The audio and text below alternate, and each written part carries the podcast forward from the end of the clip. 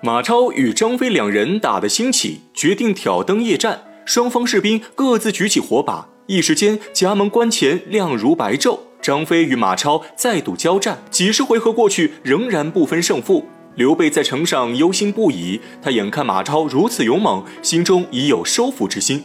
恰好此时诸葛亮缓步上城，他早已看破刘备心思，直言马超和曹操有杀父之仇，自己只要略施小计，就能让马超主动归降。刘备大喜过望，让诸葛亮设计降服马超。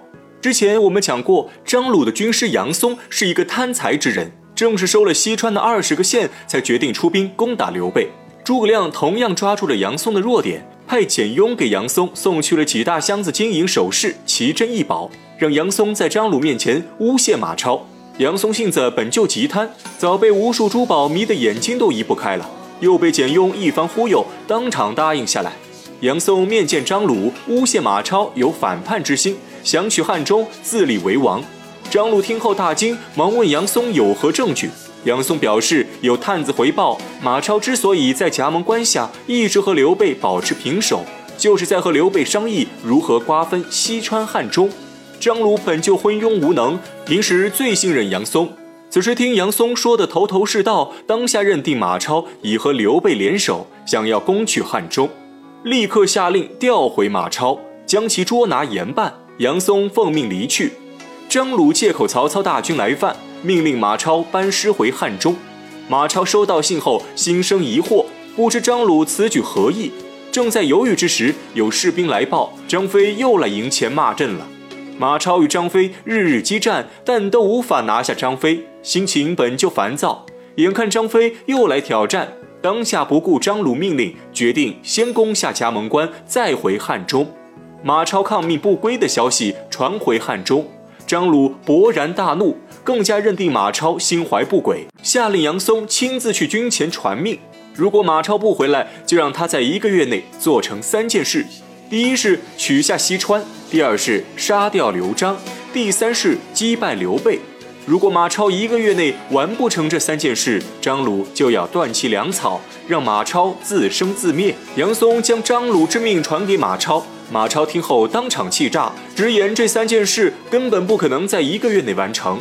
杨松趁机劝说马超返回汉中，马超也知事不可为，答应杨松率兵撤退。为防刘备掩杀，马超命令全军丢掉辎重，轻装奔袭，赶回汉中。不料此事又被杨松利用。杨松向张鲁进言，之前让马超班师，马超几次三番抗命不归，如今马超回军却如此迅速，其中必然有诈，很可能是勾结刘备，想要趁机夺回汉中。张鲁居然觉得杨松说的有理，当场下令派重兵把守沿途关隘，不许放马超进入汉中境内。马岱率兵行至关前，守关将领早已接到张鲁命令，不仅拒放马岱入关，反而命手下放箭射杀西凉军。马岱躲闪不及，胳膊中箭，只能下令全军撤退。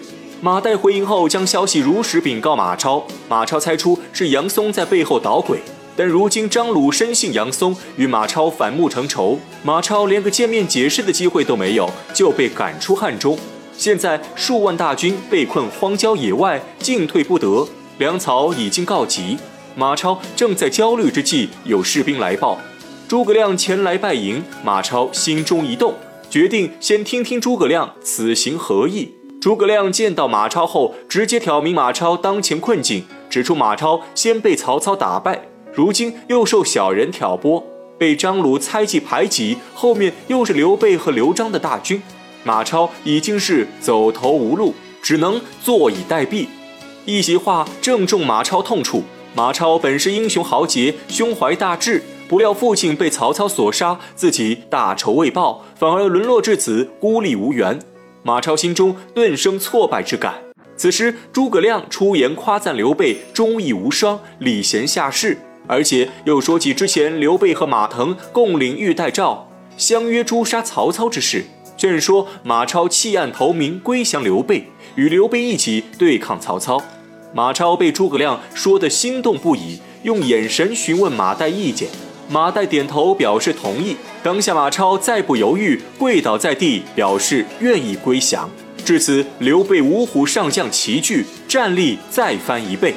放眼天下，除了曹操的五子良将，其他诸侯皆非刘备对手。马超归降刘备后，建功心切，今夜率兵攻打益州。刘璋不知真相，眼看马超兵临城下，还以为马超已经打败刘备，是替张鲁来讨要川西之地，当下就要开城相迎。不料马超在城下喊话，自己已经归降刘备，此行是来替刘备攻取益州，让刘璋快点开城投降。刘璋一听此话，如五雷轰顶，当场昏倒在地。刘璋清醒之后，身边只剩黄权一人，其他文臣武将惧怕刘备势力，早已逃之夭夭。此时刘璋才知道黄权的忠诚和远见，后悔当初没有采纳黄权建议，轻易就把刘备引入西川，最终自食苦果。黄权忙问刘璋接下来有何打算，刘璋心如死灰，决定开城投降。黄权却不同意，他表示城中现在还有三万兵马，粮饷也够支撑一年，建议刘璋坚守城池以待时变。话音刚落，有士兵来报，东城守将打开城门投降刘备，刘备已经率领大军进城了。黄权又请命保护刘璋，率兵从西门杀出。刘璋却知道大势已去，负隅顽抗只会平添许多无辜伤亡，当下决定归顺刘备。以免百姓生灵涂炭。